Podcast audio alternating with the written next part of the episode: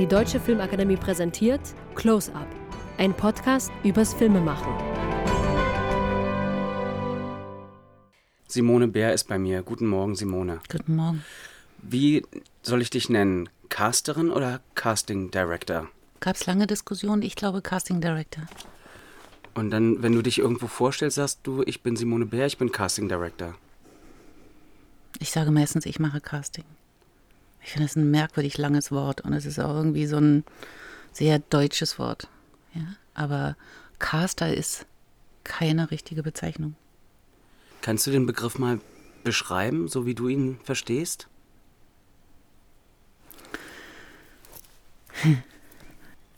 Ich glaube, dass ähm, Casting nicht einfach nur das Machen von Vorschlägen oder das Schreiben von Listen ist, sondern dass, wenn man eine Besetzung wirklich durchdenkt, natürlich immer im Austausch mit dem Regisseur, also Film ist ja Teamarbeit, dann hast du etwas in der Hand, was ein bisschen wie das Kreieren von einer Familie ist oder du vermenschlichst sozusagen ein Buch, du wächst es zum Leben. Und ich glaube, dass das, was wir uns ausdenken und was wir da versuchen zu sagen, warum wir das so fühlen oder so denken, dass es eine Form von Inszenieren ist. Du bist 1965 in Königs Wusterhausen geboren. Königs Wusterhausen, wer das nicht kennt, ist ein. Es ist ein Vorort von Ostberlin. Mhm. Dann hast du als Regieassistentin gearbeitet und schon 1990 dein Castingbüro gegründet. Warst du damit nicht die erste in Deutschland? Also aus dem Osten auf jeden Fall. Das war ein wirklicher Zufall. Ich äh, bin durch Freunde in den Kontakt gekommen mit einem sehr ähm, damals erfolgreichen Werbeproduzenten aus München. Und der ein Freund von mir sagte, du, ich habe einen neuen Chef und der hat eine Werbefilmproduktion und der will nach Berlin kommen und der will sich hier ein paar Sachen angucken und vielleicht auch was kaufen und eine Firma eröffnen und überhaupt trefft den doch mal. Und dann waren die da und dann war ich eine Woche in München. Und ich hatte damals mit meinem Freund gedacht, wir machen mit dem zusammen eine Filmproduktion auf. Dann, was alles schief ging, aber in der Woche in München, neben einigen Kulturschocks, äh, wenn man so als Ossi so ein paar Wochen nach Maueröffnung als erstes nach München kommt und irgendwie vor Krustentieren sitzt, wo man nicht weiß, wie man sie essen soll und überhaupt in der Werbebranche, die für mich ja total fremd war, habe ich gedacht, naja, Casting, also diese Abteilung, ich kenne ja ein paar Schauspieler, das können ja mal anfangen. So, das ist wirklich durch Zufall entstanden. Und ich habe dann auch mit Werbung begonnen. Geh nochmal einen Schritt zurück. Erzähl mal von der Regieassistenz. Wo warst du? Ich habe vier Tingetange gemacht äh, am Friedrichstadtpalast. Ich habe äh, Konzerttourneen begleitet, also nicht Regieassistenz im klassischen Sinne, wie man es aus dem Film oder Theater kennt. Wer das nicht erlebt hat, beschreib mal das Jahr 1990 in Berlin und dann macht man plötzlich eine Werbefirma auf. Das war ja so eine, war ja so eine Zeit der Anarchie, oder? Wo alles ja, möglich war. Naja, vor allen Dingen, glaube ich, der großen Neugierde und auch der großen Naivität. Also ich weiß noch, dass ich, glaube ich, so nach anderthalb, zwei Jahren der Selbstständigkeit erstmal komplett pleite war, weil die erste Bank, die aufmachte in der Frankfurter Allee, äh, mich mit einem Kredit total übervorteilt hatte, weil man musste ja natürlich ein Studio einrichten und so, ne? Und äh, die Kollegen aus, also die es damals schon gab sozusagen aus Westdeutschland, mich angezeigt hatten wegen verbotener Arbeitsvermittlung. Ich stand nur da und dachte, worüber reden die? Was soll das hier sein? Bis ich dann begriff, ah, das muss man alles hier anmelden und genehmigen. Und das ist jetzt nicht einfach, dass man sagt, man macht Casting, also es ist ja eine Arbeitsvermittlung. So, das habe ich dann natürlich erst beantragt, aber es war ein, wie es, glaube ich, manchen ging, einfach ein ständigen Kampf gegen etwas. Es war ganz wenig für etwas. So. Was ich aber so im Rückblick eigentlich auch ganz spannend finde, weil ich glaube, all die Sachen machen einen ja auch irgendwo stark. So. Du warst 25 mhm. und plötzlich Unternehmerin. Mhm. Na gut, selbstständig war ich schon lange. Also ich war in dem Sinne nie fest angestellt aus einer Lehrzeit. Aber das war jetzt nicht ungewohnt, aber ich glaube, das ist ja für uns Ossis normal. Wir sind ja eher so ein Machervolk. So, machen es einfach. Ja. Wie ist Werbecasting? Schnell, nicht sehr inhaltlich, also einfach so eine Eins zu eins in der Wirkung. Ähm, das war für eine gewisse Zeit und als Fingerübung und überhaupt auch schnell zu sein oder schnell Dinge zu sehen oder zu erfassen, gar nicht schlecht. Und es war am Anfang vor allen Dingen gut, weil ich damit Geld verdienen konnte. Was ja so in allen anderen Bereichen nicht so einfach ist. Ne? Und ich glaube, niemand hätte mir eine Fernsehserie oder einen Film anvertraut als Anfänger mit Mitte 20. Also, Gottes Willen. Das hätte ich auch gar nicht gekonnt, glaube ich. Und wo hast du Schauspieler kennengelernt? Ich glaube, durch die Arbeit, durch die ganzen Freundeskreise eher so. Und dann schon auch durch das Casting, natürlich, klar. Wenn du dich so an erste Begegnungen mit Schauspielern erinnerst, was fällt dir ein? Also was ist es? Wolltest du jemals selber spielen oder hast du gespielt? Ich habe, ich, ach Gott, mich hat ein Regisseur mal überredet. Ich habe mal wirklich einen Drehtag gemacht. Es war die Hölle. Ähm, Was war das? Thomas Aslan. Äh, ich habe einen Casting-Direktor gespielt, sehr witzig. Und Hans Zischler, den Regisseur. Und irgendwie, ja, den Text hatte ich natürlich gelernt. Ist ja jetzt nicht so das größte Problem. Als Caster ist man auch gewohnt, dass man viel gegenspielt oder Castings inszeniert.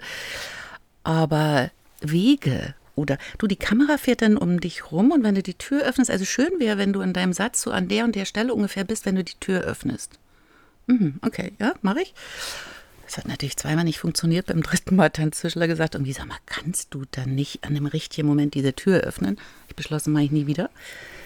Und äh, nee, ich wollte auch nicht spielen ich glaube, ich bin einfach an Menschen interessiert. Also ich könnte jetzt gar nicht sagen, das war der erste Schauspieler, dem ich begegnet bin oder meine Begegnung mit Schauspielern ist anders, weil, sondern ich mag einfach Menschen, mich interessieren Menschen. 1990 Werbecastings.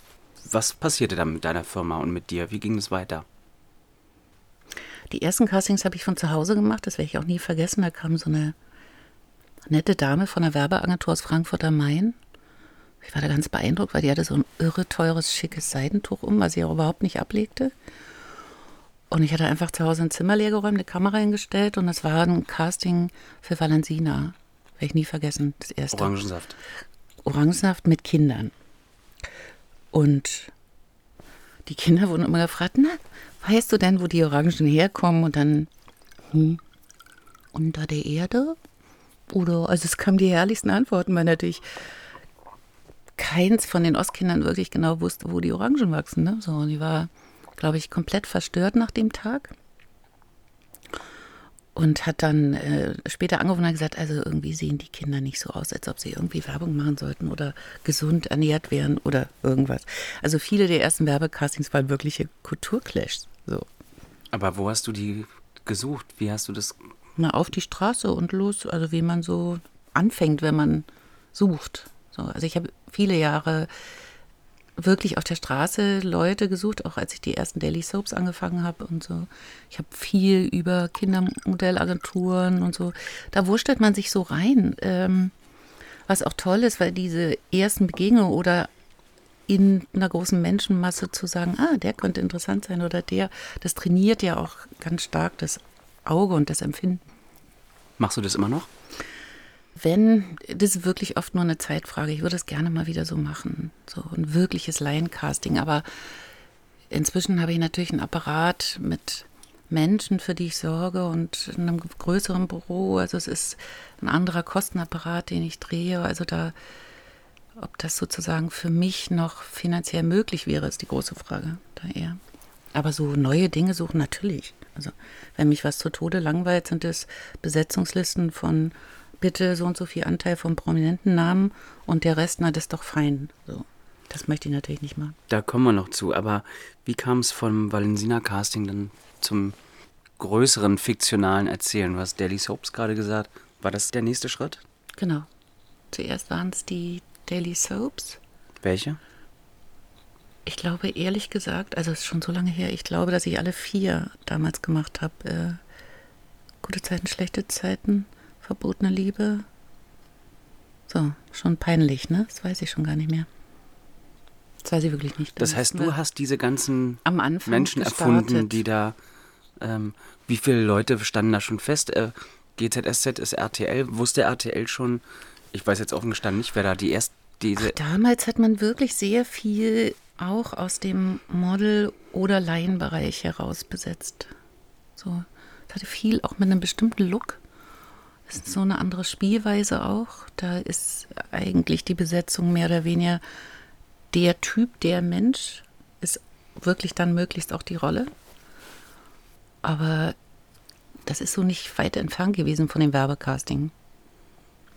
Aber wie hast du das irgendwie auch so begriffen? Weil diese Soaps, die haben ja das Land irgendwie auch geprägt ein Stück. Es gab ja Millionen Menschen, die da plötzlich richtig in so ein Abhängigkeitsverhältnis geraten sind. Ähm, und wahrscheinlich hast du gemerkt, ich habe denen eine Familie geschenkt, diesen Millionen Zuschauern, oder hast du das nicht so wahrgenommen? Darüber habe ich jetzt überhaupt nicht nachgedacht, ehrlich gesagt. Äh, aber ich glaube, weil ich habe mich eher mal vor Jahren gefragt, oh Gott, woran liegt es, dass diese Reality-Formate so derartig funktionieren? Und ich glaube, bei den Soaps war das damals auch, dass die, die Form der Spielweise und so wie es inszeniert und geschrieben ist, so irre nah am wirklichen Leben war für die Leute aber dann doch noch so ein Stückchen mehr Märchen oder Traumwelt, dass es auch irgendwie netter sein könnte. Und jeder hat sich da sofort identifiziert. Ich glaube, das ist es eher, dass dieser Wunsch, irgendwo dazuzugehören, ein Teil der Familie zu werden, dass es das eher ist. Ich muss jetzt trotzdem nochmal fragen, wie kommt man von Werbecastings im eigenen Wohnzimmer dann zu so einem großen Auftrag wie gute Zeiten, schlechte Zeiten? Also wie war der Übergang in diese Film- und Serienwelt? So eine Serie, so eine Soap hat ja Dutzende Darsteller. Hast du das alles allein gemacht? Ich hatte damals eine Angestellte und habe dann immer einzeln noch Assistenten dazu genommen. Aber letztendlich muss man das Ausprobieren schon selbst machen. Also ich mag das sehr gern, egal für welches Format, wenn ich die Castings selber inszenieren kann, weil ich irre viel von den Leuten dann erfahre und dann eigentlich auch dem Regisseur oder Produzenten mehr darüber sagen kann. Und gerade bei Soaps oder auch bei Serienformaten sind oft Regisseure noch gar nicht an Bord. Oder es sind so viele verschiedene, das heißt, es wird im Vorfeld gemacht und um dann keinen Fehler zu machen in der Besetzung oder sich nicht zu irren, ist schon besser, man hat wirklich mit ihnen selber gearbeitet und nicht aufgrund von Fotos, Showreels oder so. Wie ging es weiter nach den Soaps? Ich habe dann, also mit den Soaps, äh, ja, ich glaube, ich habe viele Sachen da verdrängt, weil da ein anderes einschneidendes Erlebnis kam. Ich wurde schwanger und die Produktion ähm, hat mir den Vertrag gekündigt, weil sie ehrlich gesagt sowas wie formulierten, dass ja, ah, wenn dann das Kind ist und wir sind immer hier draußen und das ist ja dann irgendwie, also schaffst du das dann da alles? So, also ich war kurz vor der Entbindung, habe ich gedacht, okay, eigentlich gehst du jetzt pleite, wie willst du das machen? So. Weil das war schon ein großer Auftraggeber für mich. Und das war, glaube ich, wie eine Fügung, dass ich da rausgegangen bin, weil ich weiß nicht, wer der Erste war, aber ich kriegte dann, ich habe so drei Wochen nach der Entbindung wieder angefangen zu arbeiten, wie es so ist für einen Selbstständigen, der einfach Geld verdienen muss. Und ich kriegte dann einen Anruf, ich glaube, für einen Fernsehfilm. Und es trudelten so auch die ersten Anfragen rein für Low-Budget-Kino oder willst du nicht mal eine Fernsehserie machen? Wir haben gedacht, du machst nur so Soaps und ach, ist doch schön, dass du das nicht mehr machst. Eher so. Also gar nicht gesteuert, sondern man verliert, wie manchmal im Leben, das eine und gewinnt etwas anderes. So. Aber auch das war nicht gesteuert oder dass ich gesagt habe, ich muss das jetzt mal aufhören, weil, sondern es kam von außen. Wie viele Casting Directors gab es denn damals in Deutschland, die nicht nur Werbung, sondern eben auch für Serie oder Film gearbeitet haben? Hm, selbstständig gar nicht so viele. Ich habe damals kennengelernt in München an Dorte Braker, Risa Kies, Sabine Schroth. Hoffentlich vergesse ich jetzt nicht jemand. Es gab Uschi Drews in Berlin. Also das war, konnte man an der Hand abzählen. Ne? Es waren wirklich wenige zu der Zeit. Das ist ja nun schon mein Sohn ist 22, also ist ja nun wirklich schon mal so alles 22, 25 Jahre her. Und das blieb auch über ein paar Jahre so, weil der Staat das ja reguliert hat. Wie gesagt, diese Vermittlung als Arbeitsvermittlung, also auch die Anzahl der Casting-Direktoren begrenzt hatte. Es gab, das müsste man auch nachlesen, das weiß ich nicht, ob es schon Festangestellte in den Produktionsfirmen gab, aber von den Freien waren es wirklich sehr, sehr wenig. Ich wollte gerade fragen, wie hat man denn bis dahin besetzt in Deutschland? Ich glaube, die Regisseure über die Regieassistenten. Und ich glaube auch, dass manche Produktionsfirmen schon so eine Form eigener kleiner Datenbank oder jeder hat da so sein Buch raus, gut, da habe ich mal doch gedreht oder da kenne ich doch. Und ich glaube, mich hätte das sehr gelangweilt. Also der Grund, warum ich irgendwann meine eigene Datenbank aufgebaut habe, ist, dass ich es einfach schon archivieren wollte. Aber ich wollte möglichst nicht immer alles aus meinem Kopf heraus machen, weil man dann immer dasselbe macht, weil man sich einfach die vielen Schauspieler per se nicht alle merken kann. Das äh, ist Quatsch, ja.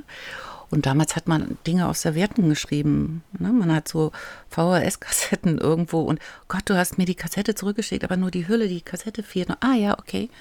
Also es war gar nicht so einfach, Parallelprojekte zu machen, weil man schon allein nicht so viel Material hatte, um jedem Regisseur immer dann auch irgendwas zeigen zu können.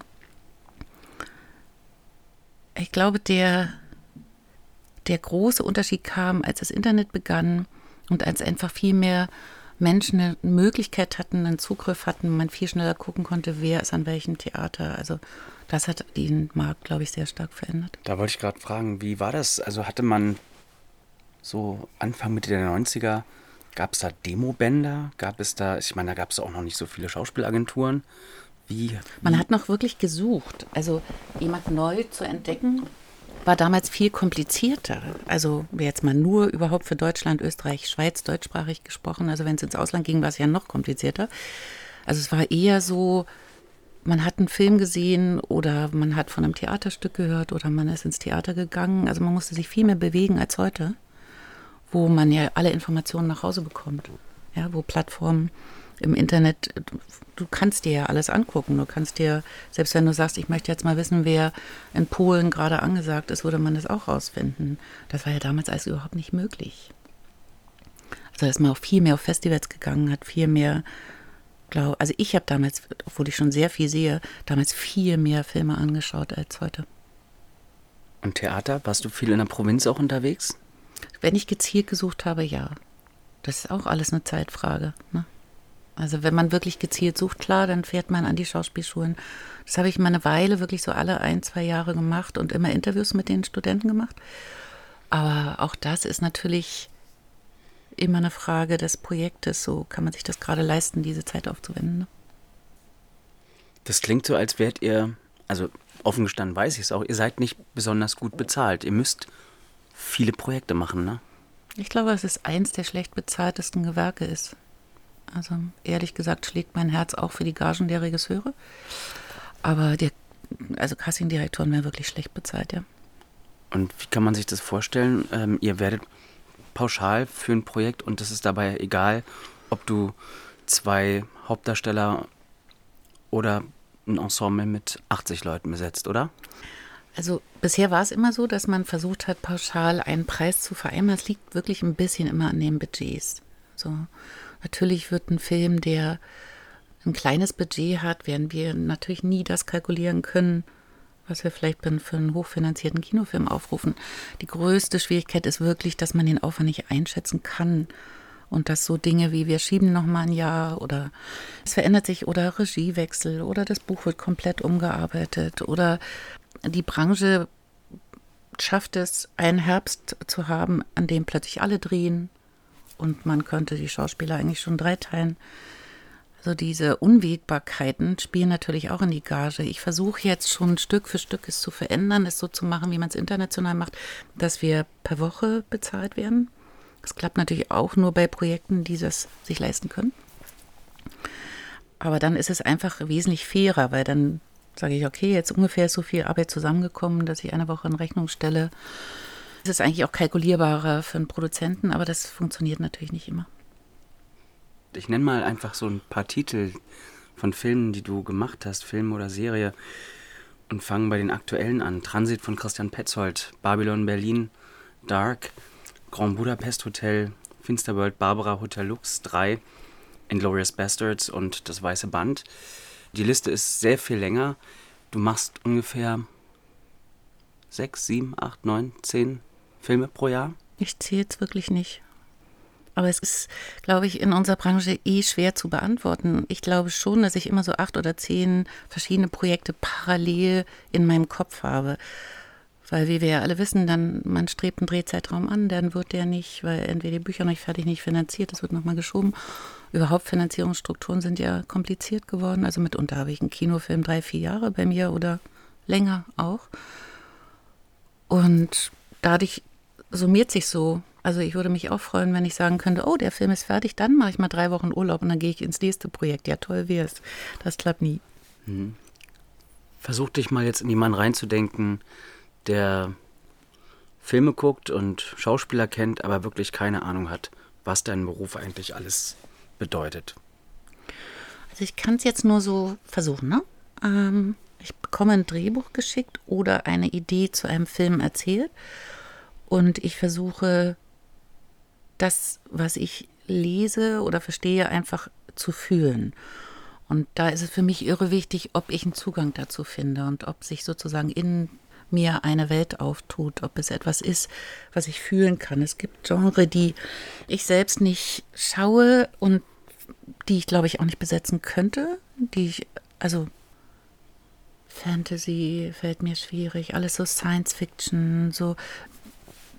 Das ist, glaube ich, für mich nicht richtig. Ich passe auch bei Komödie sehr doll auf, was es ist. Mir liegt nicht jeder Humor. Dann ähm, trifft man ja den Regisseur und guckt einfach auch erstmal, ob man dasselbe empfindet und dasselbe meint, was man da machen will. Das ist, glaube ich, ein, eines der wichtigsten Dinge und ob man sich menschlich mag. Es gibt so tolle Projekte, aber wenn man menschlich nicht miteinander klarkommt, kann man das irgendwie auch nicht machen. Und dann ist es manchmal so, dass ich was lese und denke, ach, da wäre doch der oder der ganz interessant drauf. Aber ganz oft versuche ich das nicht zu machen, sondern ziehe mich so zurück also ich habe in meinem Büro, glaube ich, das kleinste Zimmer, weil ich gerne in Ruhe bin, so. Und dann versuche ich mich da reinzuwursteln und baue es so. Obwohl ich ja meistens dem Regisseur gegenüber nur ein, zwei oder drei Vorschläge mache, mache ich da für mich selber manchmal sogar vier, fünf oder sechs und dann werfe ich die Hälfte wieder weg und versuche es zu führen. Was würde passieren, wenn der das spielt und sieht das und Mhm.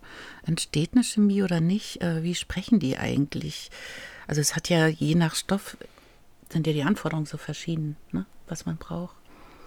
Aber im Grunde genommen versuche ich es sozusagen mir mit den Schauspielern vorzustellen, wie es sein würde. Und dann trifft man den Regisseur und versucht das zu erklären, warum man sich den Quatsch da ausgedacht hat. So. Und dann? Kommt es eben darauf an, man geht ja dann ins Gespräch, ob das auch das ist, was der Regisseur wollte. Manchmal ist es ja auch spannend, wenn es vielleicht gar nicht so war und es macht was anderes auf. Und dann ist eben auch die Frage, welcher Regisseur es ist. Da arbeitet ja jeder auch unterschiedlich. Ob Probeaufnahmen stattfinden, ob die ein Regisseur selbst macht, ob ich die mache, das ist ja auch sehr verschieden. Machst du sie gerne? Also ich mache sie sehr gerne, ja. Hast du das irgendwo gelernt oder mhm. einfach über die Zeit? Mhm. Das ist, glaube ich, Learning by Doing. Mhm. Hast du das Gefühl, die Schauspieler sind aufgeregter, wenn du mit ihnen arbeitest oder der Regisseur? Kommt drauf an, ob wir uns schon kennen oder nicht. Ich glaube, dass jeder Mensch seine Ängste so anders zeigt. Und ich versuche einfach, also für Leute, die noch nicht bei uns waren, wir haben so ein Altbaubüro und ich habe so ein Sammelsorium aus ehemals irgendwo aufgelösten DDR-Fabrikenmöbel bis hin zu irgendwas selbstgebauten wir haben jetzt endlich mal nach 15 Jahren renoviert, aber es ist selten richtig aufgeräumt bei uns und die Küche ist der mülligste Ort. Da hängen Kamele an der Wand, was auch nichts mit Film zu tun hat, um einfach dem Schauspieler, der kommt, den setze ich in die Küche, kriegt er was zu trinken und dann warte ich erstmal die Zeit ab, bis er überhaupt Luft holen kann, irgendwo angekommen ist, dass man überhaupt anfangen kann zu arbeiten. Deswegen versuche ich auch nicht so viele Vorschläge zu machen, dass wirklich Zeit zum Spielen bleibt und dass nicht so ein der nächste bitte Schnelldurchlauf wird. Und ich glaube, es kommt einfach immer auf das Projekt, wie gerne ein Schauspieler es spielen würde, wie die Konstellation ist. Ähm, und die Rahmenbedingungen kommt es drauf an oder auch wie erfahren der Schauspieler beim Casting ist, wie er selber damit umgeht per se, wie das dann nachher ausgeht. Wie ist denn das vor allem am Anfang gewesen, als du, also Good Berlin war ja zum Beispiel einer deiner früheren großen Filme, ne? und du sagst, du schlägst dem Regisseur vielleicht drei Leute vor. Hast du bei diesen drei Leuten dann aber eigentlich die eine Person im Kopf, wo du weißt, die müsste es sein? Oder brauchst du selber so eine Offenheit und ich sag mal auch so eine Sicherheitstür, dich nicht festzulegen, falls der Regisseur auch denkt, sag mal, bist du eigentlich bekloppt? Also das hat ein paar Jahre gedauert, ähm, dass man, wenn man selber denkt, aber das ist doch richtig, und jemand anders sagt, das sehe ich aber nicht so, dass man damit umgeht. Das hat wirklich ein paar Jahre, ich glaube, das ist mein eigenes Erwachsenwerden. Mein, ne, das hat nicht mal nur mit dem Beruf, sondern mein eigenes, ja, das ist doch völlig in Ordnung. Das ist im Leben so, dass das nicht jeder so sieht wie ich. So. Und mein, meine Aufgabe ist es, es so gut wie möglich zu machen, dass der Regisseur durch mein Department eine abgesicherte gute Besetzung hat und einen guten Film machen kann. Letztendlich ist es sein Film oder ihr Film. Das wäre ja vermessen, wenn ich da loslaufen würde und sagen würde, ja, aber ich weiß das doch besser und warum glaubst du das jetzt nicht? Ich glaube, wenn wir Castingdirektoren das Gefühl kriegen, dass Regisseure nicht beraten werden wollen, also ich formuliere das inzwischen auch, und dann ist es auch besser, die Zusammenarbeit zu beenden. Ich glaube, dass Produzenten oder Regisseure, wie auch immer, zu uns kommen, weil sie Vorschläge und beraten werden wollen. Wer das nicht tut, der sollte das einfach alleine machen, Gutes, weil das artet ja dann in einen Kampf aus. Und das ist ja Casting nicht. Das ist kein Machtkampf. Aber ich nehme an, das hast du auch schon erlebt. Klar. Das ist auch gut, dass ich das erlebt habe, weil man muss ja, wie gesagt, damit auch erwachsen werden und begreifen, entweder hast du dich nicht gut genug erklärt, warum es vielleicht besser gewesen wäre, oder Manchmal fühlt man es auch, aber der Schauspieler konnte es im Casting nicht unter Beweis stellen. Passiert ja auch. Aber einfach damit entspannter umzugehen und zu respektieren, dass man ein Teil, ein Zahnrad von einem Team ist, was nachher im glücklichsten Fall einen ganz tollen Film macht. Beschreib nochmal, du hast gesagt, du hast so einen kleinen Raum bei dir mhm. und versuchst Dinge zu fühlen. Wie tief kannst du oder musst du in ein Drehbuch reingehen? Ähm, oder wie viel Information brauchst du von einem Regisseur, um kreativ zu werden? Ich mag es ja, wenn das Buch noch gar nicht so viel vorgibt. Aber wenn Dinge richtig fremd für mich sind, also allein schon durch meine Sozialisierung oder meine Herkunft oder so, dann würde ich immer recherchieren, um auch das komplette Umfeld begreifen zu können, also mich gerade bei historischen Dingen und so da richtig reinzukommen. Aber ich glaube, auch das liegt an der Art der Menschen, an der Art, wie der Regisseur tickt, wie viel man spricht. Mit einem spricht man wenig oder man kennt sich schon ganz gut und muss gar nicht viel sprechen. Und mit jemand anderem spricht man mehr, das würde ich überhaupt nicht festlegen wollen. Und das ist mir auch wurscht. So, mir ist auch wurscht, ob mich jemand jeden Tag anruft oder alle zwei Wochen. Wichtig ist, dass man miteinander zu einem guten Ergebnis kommt. Und wie ist es, wenn man mit einem Regisseur arbeitet, der eigentlich gar nichts weiß über die Figuren, die er da zu, besetzen hat. Das gibt es doch sicherlich auch. und der das Buch nicht selber geschrieben hat, der ja, also genau. sozusagen, hm. naja, das ist ja dann auch oft Lehre. Ne? Also wenn jemand nichts über seine Figuren weiß, weiß er doch gar nicht, was er da für einen Film machen will. Also ich glaube, das würde ich dann auch nicht machen. Das fand ich auch immer unbefriedigend. Deswegen gibt es auch einige Dinge, die ich einfach nicht mehr machen möchte, auch nicht, wenn ich das Geld bräuchte. So. Weil das ist dann dann könnte ich auch einfach wieder Werbung casten. Das, hm? Machst du nicht mehr. Aber ein bisschen so, weil auch dieses Tempo in meine Abläufe jetzt einfach nicht mehr so reinpasst. Das möchte ich nicht nochmal so rausgerissen werden. Mach mal schnell zum Morgen, buff, so. Das wäre finanziell spannend, aber. Hm. Und was kannst du beschreiben, was du das. Was sind so die besonders schönen Projekte? Was ist so der ideale Ablauf? Ist es so lesen, Regisseur ist irgendwie angenehm, hat eine Vorstellung und du weißt ganz schnell, was du ihm vorschlägst und man ist sich einig oder, oder macht es mehr Spaß, auch selber in eine falsche Richtung zu laufen, um dann irgendwo ganz richtig anzukommen? Ich glaube, am meisten Spaß macht es, umso mehr man sich ausprobieren kann. Ich liebe es auch wirklich neu zu suchen Aber es macht mir auch Spaß, wenn ein Regisseur, mit dem ich schon oft gearbeitet habe, wo man sich gut kennt, der selber schreibt, nur die Idee erzählt und man fängt daran an zu besetzen und er kann dann auf die Besetzung des Buchs schreiben. Das finde ich auch ganz toll. Also, dass man so, ich glaube, umso größer der Raum für mich ist, mitzumachen, auf welche Form auch immer, umso schöner finde ich es. Dass man so in eine ganz falsche Richtung läuft, ist halt die Frage, was man mit falsch bezeichnet. Es hieße ja, dass die Vorstellung von dem Film noch nicht ganz klar ist. Also was soll die ganz falsche Richtung sein? Was meinst du? Vielleicht ein bisschen hart ausgedrückt, aber das, dass man sehr früh sich gedanklich eigentlich auf jemanden festlegt und dann wieder eine Zeit braucht, um völlig neu zu denken. Also ist vielleicht jetzt aber auch theoretisches Konstrukt, was ich habe. Also ich, ich kenne es selber von mir, dass ich, ähm, ich versuche immer bei meinen Filmen ganz lange nicht an Besetzung zu denken, um wirklich nur die Figuren kennenzulernen. Und erst wenn ich das Gefühl habe, die Figur stimmt im Drehbuch und ich habe ein Bild, dann kann ich anfangen zu suchen. Und habe aber schon erlebt, dass ich ganz früh mich bei einem Projekt irgendwie schon so auf eine Richtung festgelegt habe, um dann ein Jahr später zu merken, ganz falsch.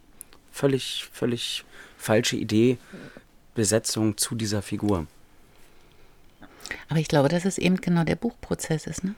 Ich glaube, wenn sozusagen die Figur einem noch nicht klar ist, dann ist er mir vielleicht auch die Geschichte noch nicht ganz klar. Dann ist es auch nicht einfach zu besetzen. Also dann ging es ja fast nur so rum, dass man sagt, aber das ist irgendwie so faszinierend oder der Mensch ist so faszinierend oder das, was er mitbringen würde und dann passt man darauf das Buch an. Sonst wäre man ja wirklich zu früh, wenn der Prozess gedanklich noch nicht so weit ist, ne? Und das empfindet man dann vielleicht als Fehlentscheidung. Aber es ist eigentlich ja ein inhaltlicher Prozess, der mit dem Besetzen nichts zu tun hat, sondern einfach ein Buchprozess ist. Das finde ich manchmal aber auch nicht schlecht, dass man über das Besetzen anfängt, den Figuren näher zu kommen, da besetzt man ja auch nicht, da tauscht man ja nur Gedanken aus. Also es würde, wenn man das so besetzen würde, würde vielleicht das passieren, wenn man so besetzen würde, vielleicht das. Aber das ist ja immer noch ein Buchprozess, der nur von Besetzungsgedanken begleitet wird, ne? So. Wenn du sagst, dass du es toll findest, wenn ein Regisseur oder Autor für eine Besetzung schreibt, muss man diese Besetzung dann auch informieren darüber? das für Sie gerade geschrieben wird? Also ich würde schon machen, wenn, wenn man sich so klar festgelegt hat, sonst wäre es ja bitter, ne? Man schreibt auf jemanden, dann kann der da gar nicht oder so. Oder will es gar nicht. Ja, ja, das machen wir dann schon. Dass man dann Gespräche führt und sagt, es ist noch kein Buch da, aber das wäre es und so. Klar. Hat ja auch einen Vorteil, dann ist man so früh dran. Da kann man sich ja sowieso noch aussuchen. Dann passiert es aber plötzlich, dass man merkt, nee, die Figur muss eigentlich 20 Jahre älter sein. Na, ich glaube, dass ein Regisseur, der sich dafür entscheidet, auf den Schauspieler dann zu schreiben, das schon beantwortet hatten nach dem Treffen. Ne?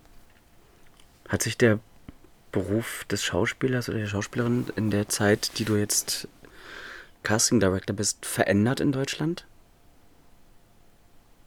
Ich glaube, sie müssen schneller sein und sie machen viel mehr Probeaufnahmen oder Self-Tapes oder stellen sich viel öfter vor. Ich glaube, damals, erstens wurde wesentlich weniger produziert. Dann so, wir haben da schon gedreht, da kommst du gleich noch in mein nächstes Projekt. So. Aber ich glaube, durch die Menge der Produktionen hat sich alles im Tempo total verändert und kann mir auch vorstellen, dass ein paar von den älteren Kollegen da auch nicht so einfach mit umgehen können oder wollen. Ne? Und es ist auch internationaler geworden. Ne? Also wie war mhm. denn das bei dir? Du kommst aus dem Osten, irgendwann kam dann mal ein Anruf aus Hollywood. Mhm. Das war wirklich lustig. Ähm, das Leben der anderen lief drüben und in der Phase der Oscar-Nominierung, also dieser Zeit davor, der sogenannten Season, traf der Florian Henke von Donnersmarck auf den Stephen Daldry, der ihn fragte und sagte, ich möchte in Deutschland drehen und weißt du eine Castingfrau und kannst du deine empfehlen und so. Und dann hat der äh, die Handynummer weitergegeben. Und ich zu der Zeit sprach ich Englisch vielleicht sowas wie Yes, No oder Guten Tag. oder so. Und dann klingelte wirklich mein Handy und war jemand auf Englisch dran und ich schaffte es nicht schnell genug in, von meinem kleinen Büro zu meiner Assistentin und brüllte nur, Gott, da ruft einer auf Englisch auf meinem Handy an und hab dann so, war der Anruf weg. Klingelte das kurz danach nochmal und dann sagte jemand, ja, hier ist sowieso. Und ich glaube, äh, wir waren so verstört. Ich glaube, Alexandra hat als erstes erstmal vor Schreck aufgelegt, ja. Und dann war das wirklich aufregend, weil der äh, Steven, bevor der das erste Mal zu uns kam, vor unserem Büro mal auf und ab ging, weil er ein bisschen zu früh war, typisch Brite, ne? Ähm, der war genauso aufgeregt. Das fand ich so spannend. Es war die erste Begegnung einfach zwischen Regisseur und Caster, man kennt sich nicht. Und dann dachte ich, ach, das ist ja ein Ding. Ja, genauso aufgeregt wie ich, das ist ja toll. So, also ich sprach nichts. Ich glaube, das erste Mal einen englischen Satz habe ich gesagt, so nach drei, vier Wochen Arbeit mit Quentin Tarantino. So, ich habe dann parallel Englischunterricht genommen, habe dann wenigstens schon mal annähernd was verstanden, aber noch lange nicht gesprochen, weil ich immer dachte, ich rede so schnell im Deutsch, so schnell kriege ich das nie im Englisch hin und wenn dann die Zeitform falsch ist, der denkt, ich bin blöd, mache ich nicht, spreche nicht, ne, so. Und habe alles übersetzen lassen. Und als ich es erstmal sprach, brüllte der Produzent, sie spricht so. Das war sehr, sehr lustige Begegnung, so. Ja. Aber es ist letztendlich wie Arbeiten hier. Äh, der Vorleser ging über eine lange Strecke, weil er auch geschoben wurde und der Dreh dann nochmal geteilt wurde aus vielen Gründen. Aber die anderen amerikanischen Projekte sind einfach schnelles Arbeiten.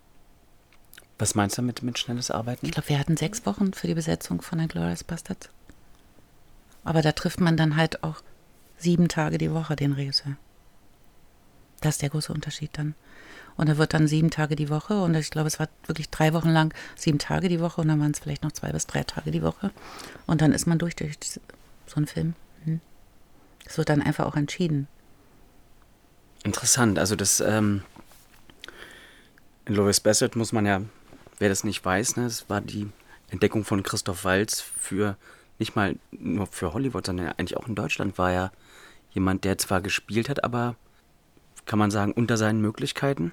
Total. Ich glaube, Christoph ist ein wirklich gutes Beispiel für manch einen Kollegen, der so in so einer Schublade steckt und da bleibt er und es ist total schwer, die Schauspieler da wieder rauszunehmen, weil hier leider viele Leute mit Vorurteilen behaftet denken oder eben sich aus Angst auf das verlassen, was sie schon gesehen haben. Und so werden die armen Schauspieler dann immer wieder besetzt. Und Christoph war, glaube ich, kurz davor, seinen Beruf aufgeben zu wollen. Also es erzählt er so und das kann ich mir schon vorstellen, dass das stimmt. Der war wirklich frustriert mit dem Beruf. Wenn du jetzt mal, du bist ja sehr bescheiden, aber fallen dir andere Beispiele von Schauspielern ein, jetzt für deutsche Projekte oder internationale Projekte, denen du durch deine Besetzung wirklich was ermöglicht hast? Ich finde das immer so eine Frage, wo so, wen hast du denn entdeckt? Ich empfinde das überhaupt nicht so. Ich glaube, es ist so, bei einem Projekt ist ein Schauspieler genau die richtige Besetzung gewesen. Und dieses Projekt war genau im richtigen Moment und wurde von vielen gesehen und war ein gutes Projekt. Und dann entsteht daraus etwas. Weil ich mache es ja nicht, um jemand jetzt sozusagen neu zu entdecken. Ich freue mich, wenn es aufgeht, wenn es funktioniert. Und ich freue mich dreimal, wenn für den Schauspieler danach andere Dinge entstehen. So, das ist eher der Prozess. Und da gibt es sicher eine, die sozusagen dann einen guten Lauf hatten, aber. Sandra Hüller zum Beispiel. Hm, aber es klingt immer so, ich finde es so vermessen, das so zu formulieren. Weil man findet sie und der Film wäre nicht richtig gut geworden. Oder sie hätte es dann doch nicht eingelöst. Also es ist wieder so viel Teamarbeit. Ne? Es ist nicht einfach nur die Idee zu haben oder jemand zu finden, sondern alles andere muss ja dann auch stimmen. Es muss ein gutes Buch sein, muss ein guter Regisseur sein, der Schauspieler muss es einlösen. Und dann muss auch ein Verleih das irgendwie so an die Menschheit bringen, dass überhaupt jemand sieht. Also so gesehen, das finde ich immer vermessen. So. Ich freue mich, wenn der Schauspieler irgendwann eine Mail schreibt oder irgendwie Danke sagt, aber das ist dann auch schon alles Gutes. Danke sagen, ja. Das, also, du hast vorhin gesagt, ihr seid eins von den Gewerken, was am wenigsten bezahlt wird. Wie ist es so mit eurer, mit, mit, mit Anerkennung? Also. Das hat sich schon verändert. Ich glaube, es öffnet sich jetzt auch. Aber auch das ist so. Ich glaube, dass sich da in Deutschland das Denken gerade ein bisschen verändert, dass eben auch Regisseure oder Produzenten begreifen, dass Film Teamarbeit ist. Und wir haben so viele neue Gewerke auch oder so viele Menschen rücken mehr in den Vordergrund, wo man passiert, ach stimmt, die machen ja auch mit beim Film oder oh, oder ohne die geht es ja auch nicht. So, dass die dieses einer allein schafft ein Kunstwerk ein bisschen vorbeigeht. Und dieses Suchen nach persönlicher Anerkennung, ich glaube, wer Casting macht und danach sucht, der sollte es dann lieber nicht machen, weil es ist etwas, was man aus dem Stillen macht. Und es ist kein Beruf, der auf der Bühne steht. Also wer das braucht, der sollte einen anderen Beruf ergreifen, glaube ich. Ich habe mich jedenfalls irgendwann damit ausgesöhnt. Ich ziehe Anerkennung aus anderen Dingen raus. Hm. Wie viele Casting Directors gibt es im Moment in Deutschland ungefähr? Keine Ahnung. Geschätzt? Hm. Vielleicht 40, 50, 60? Keine Ahnung, aber das weiß ich wirklich nicht genau. Sind es so viele? Auch keine Ahnung, weil solange die alle Arbeit haben, also das kann doch. Das ist so wie, haben wir zu viele Bäcker. Ich glaube, wir haben zu wenig Pflegekräfte, aber zu viele Kasses kann ich nicht beurteilen. Aber ist das, hat sich das, also kriegst du das mit, wenn jemand jetzt heute mit 25 entscheidet, ich mache ein Castingstudio auf? Ähm, ich kriege eher mit, wenn ich einen Film sehe und denke, hm, der ist ja toll besetzt, wir hatten das gemacht, guckt man ja natürlich immer. Ach, guck, sagt mir ja gar nichts der Name. So, eher. Aber kennt ihr euch alle untereinander? Oder? Ich glaube, die schon länger im Geschäft sind, wir kennen uns und treffen uns auch und haben auch Austausch. Weil man immer mal an einen Punkt kommt, wo man denkt, oh, so habe ich jetzt irgendwas übersehen und dann rufen wir uns auch an oder schreiben uns, äh, ich hänge irgendwo, hast du eine Idee? So, den Austausch gibt es ja. Okay, also das ist nicht so, dass, also. Ist nicht mehr wie früher, wo einer den anderen bekämpft, nein. War das so? Also in meinen Anfängen fand ich das schon sehr dramatisch, ja. Es war wie so ein Königinnenlauf. Da war ich schon mal, also ich hatte schon mal zwei große Fehler. Ich war zu jung und ich war aus dem Osten. War beides bitter. Aber jetzt ist das kein Königenlauf mehr. Also ich habe nicht das Empfinden, dass das so ist. Also wir sprechen ja miteinander. So. Vor allen Dingen sprechen wir auch immer mehr, glaube ich, über wie arbeiten wir oder wie wollen wir arbeiten oder was wollen wir verändern. Ich glaube, dass viele Kollegen verstanden haben, dass es viel schlauer ist, zusammenzuhalten und Dinge gemeinsam zu verändern, als gegeneinander zu kämpfen. Ne? Schauspieler in Deutschland, Schauspielschulen.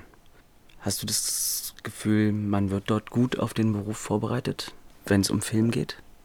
Ich glaube, das ist immer noch, wie es schon lange ist, dass sie eher fürs Theater ausbilden. Also in meinem Empfinden machen sie zu wenig für Film. Aber selbst die Ernst Busch stellt es ja Stück für Stück um. Also durch die neuen Professoren, die rankommen, die, die dort lehren, die da schon ein bisschen anders drauf gucken und anders mit den Leuten arbeiten. Und es ist auch von Schule zu Schule sehr verschieden. Aber natürlich würden wir uns wünschen, dass da noch wesentlich mehr gemacht wird. Es ist so eine andere Form zu spielen. Und ich glaube, dass die Schulen die Schauspieler auch nicht auf die wirkliche Realität vorbereiten, sondern immer nur auf den festen Theatervertrag. Und dass die Realität dann für manch einen Absolventen wirklich erschlagend ist. Beschreib mal die Realität, die du meinst. Naja, dass es ein Markt ist, an dem es sehr, sehr viele Schauspieler gibt und wo einfach nicht jeder eine Hauptrolle bekommen wird. Und dass man also was mich am meisten stört überhaupt in Deutschland ist, dass die Schauspieler nicht wirklich genügend für sich tun. Also wenn ich um ein Self-Tape bitte oder wenn ich jemanden zum Casting einladen möchte, da ist die größte Diskussion, ach echt, jetzt so kurzfristig oder auch jetzt in Berlin, wer zahlt dann die Reisekosten? Also erstmal wird ein riesiges Problem draus gemacht, wo ich so denke, Kinder, hallo? Also es kommt darauf an, für welches Projekt. Ne? Es gibt Projekte, da würde jeder auch sofort und der fragt auch nie nach Reisekosten und jeder kommt angereist. Und diese Arroganz für ein amerikanisches Projekt alles zu tun und für ein deutsches nicht, finde ich schon mal wirklich anstrengend. Ja? Und dann bin ich erschüttert, wenn ich so spezielle Dinge suche wie Reiten, ein Musikinstrument können, Tanzen, überhaupt vielleicht ein bisschen Bewegung, sprachliche Qualifikationen, so und wenn man sich äh, Schauspieler aus anderen Ländern anguckt, die sind viel umtriebiger. Sie bilden sich musisch, wenn sie es von zu Hause nicht mitbekommen haben, ja. Sie würden in ihrer, wenn sie freie Zeit haben, dann sitzen die nicht da und warten, dass jemand anruft, sondern dann schulen sie sich, äh, sie lernen weiter Sprachen, sie bewegen sich einfach. Und das stört mich hier. Hier muss man alles noch zum Schauspieler hintragen. Also nicht für jeden Schauspieler, um Gottes Willen. Nicht, dass ich falsch verstanden wäre. Es gibt natürlich auch Kollegen, die es ganz toll machen, aber das Gros der Schauspieler bewegt sich zu wenig, finde ich. Ja, und erwartet ganz oft, dass dann auch eine Produktion das auch. Das doch dann reincoacht. Ja. So, wenn man es dann braucht, dann kann ich das doch lernen. Ja, kann man aber oft nicht mehr. Nee. Sagst du das den Schauspielern? Weil ich manchmal. Ja. Also ich habe ja natürlich zuerst den Agenten, mit dem man ja zu tun hat. Ähm, aber ja, ich glaube, ich hatte da nicht so hinterm Berg. Aber da ist dann auch immer die große Frage, ist der Agent der Verhinderer oder ist es am Ende wirklich der Schauspieler? Das muss man nämlich auch erstmal rausfinden. Manchmal machen die Agenten einen Riesenbohai und wenn der Schauspieler gefragt wird, ist es plötzlich gar kein Problem. Das ist schon so ein Eiertanz. Also wir inzwischen verbringen wir mehr Zeit mit all der Organisation von Castings mit der Diskussion, ob Reisekosten oder nicht, ob man denn jetzt bereit ist, ein Self-Tape zu machen und warum macht man es dann überhaupt? Äh, muss das denn sein? Habe ich denn Zeit? Kann ich denn zum Dreh? Ah, da habe ich aber private Termine. Naja, dann eben nicht. So. Also wir sind mehr am Diskutieren, als dass ich in Ruhe mir was ausdenke. Und das finde ich schon erschütternd. Und dann denke ich, okay, da läuft hier irgendwas richtig schief. Hast du eine, eine Begründung, was schief läuft? Ich fange erst noch mal vorher an, weil ich hm. äh, das total teile und die, die Unbeweglichkeit und die, du hast gerade den schönen Begriff, ich lasse mir das dann reincoachen. Hm. Das ist so eine Entwicklung, die ich, also ich habe manchmal das Gefühl, ich bin als Regisseur dafür verantwortlich, selbst auch Recherche für eine Rolle mhm. mit übernehmen zu müssen, mhm. weil Aber ich weiß. Dann auch so dem Schauspieler schicken, dass er nicht zu viel lesen muss, ne? Dass er ganz schnell dann von dir da informiert wird, ne, was er dann machen soll. Aber wie kommt das? Ich, nee, das ist, ich finde, darüber muss man sprechen, weil ja. wir haben unheimlich viele Schauspieler und was du beschreibst, ist ja richtig. Unheimlich viele auch, die frustriert sind, dass sie zu wenig zu tun haben und diese Bereitschaft, ganz viel zu machen. Ich, ich habe ja auch das Problem, ich finde ja auch, dass die Bereitschaft, sich optisch zu verändern, irgendwie teilweise sehr klein ist. So, also wie, wie kann das sein? Also wir schließen jetzt mal die Gruppe der Schauspieler aus der Diskussion aus, die das machen, ja, und ja. per se tun und sich weiterbilden und sehr viel auch investieren und sehr klug auch auswählen und sich auch auf eine Rolle vorbereiten und so. Also wir reden mal einfach nur per se über den Markt. Was ich oft denke, ist, um als Schauspieler zu überleben, springst du in mehrere verschiedene Projekte. Also du spielst hier mal ein bisschen Theater, dann drehst du da mal schnell zwei Tage in der Serie und dann hast du noch dies und das, um überhaupt auf einen bestimmten Verdienst zu kommen. Also dir ein Luxus, der international, weil die anders bezahlen, weil sie einfach wochenweise den Schauspieler dann für eine lange Strecke komplett für ein Projekt einkaufen und mitunter dann auch langfristiger ein Commitment für eine große Rolle machen, dass der Schauspieler auch sagen kann, ich nehme 30 Kilo zu oder ich schneide mir die Haare zu einer Glatze, weil bis ich je wieder, also fertig bin mit dem Projekt, kann ich dann ein halbes Jahr Urlaub machen, habe ich genügend verdient und währenddessen wachsen meine Haare wieder oder ich nehme es wieder ab und all das wird begleitet. Diesen Prozess, der geht ja in Deutschland ganz schwer, weil selbst wenn wir das rechtzeitig besetzen würden, die Produktion nicht garantieren kann, dass sie zu der und der Zeit drehen wird. Also da finde ich, haben wir schon große Schwierigkeiten. Und in dieser Form zu arbeiten, dass man eben nicht ein Theaterstück hat, was sechs Wochen geprobt wird, dann en suite spielt und dann ist der Schauspieler wieder frei. Nein, er ist fest unter Vertrag am Theater. Also wir allein, was wir bei Besetzungen mit Anschlussproblemen, mit Bärten, Haare, also was kämpfen, weil die Schauspieler ständig viele verschiedene Dinge tun. Ich glaube, für den Markt wäre es natürlich einfacher, wenn wir so arbeiten würden wie in England oder Amerika, dass wir wochenweise engagieren können, was ja nicht geht durch die Festanstellung der Theater. Deswegen will ich mal nicht alles auf die Schultern der Schauspieler packen. Also manches geht in den Umständen auch gar nicht besser. Was ich meine, ist eine überhaupt Bereitschaft dazu. Also aufzuhören.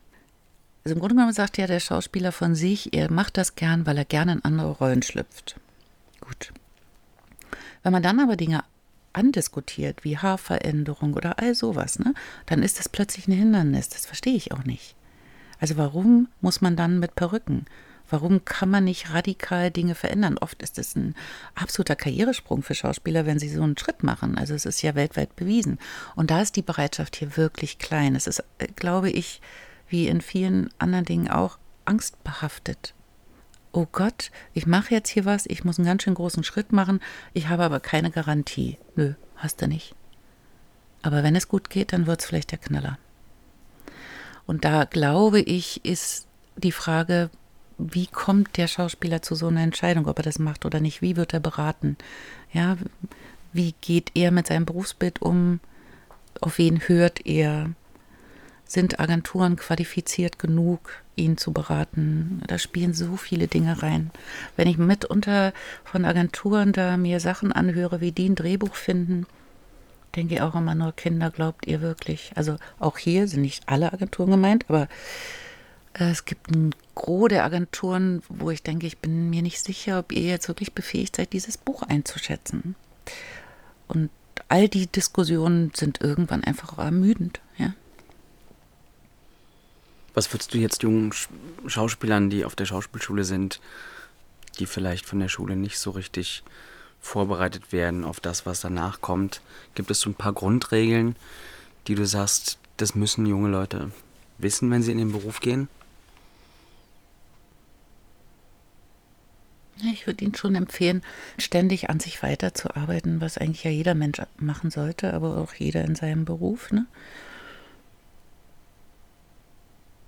Ja, es ist schwierig, weil ich mag das ja auch, dass die jungen Leute mit so viel Träumen da reingehen. Das ist doch auch furchtbar, wenn man gleich von der Realität so erschlagen wird, ja. So.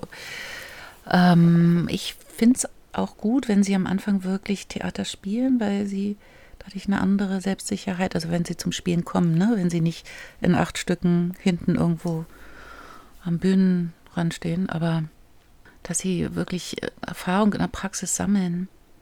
Ich weiß gar nicht, ich glaube, äh, ich würde mir das jetzt gar nicht anmaßen wollen. Ich glaube, deswegen unterrichte ich auch nicht an der Schule.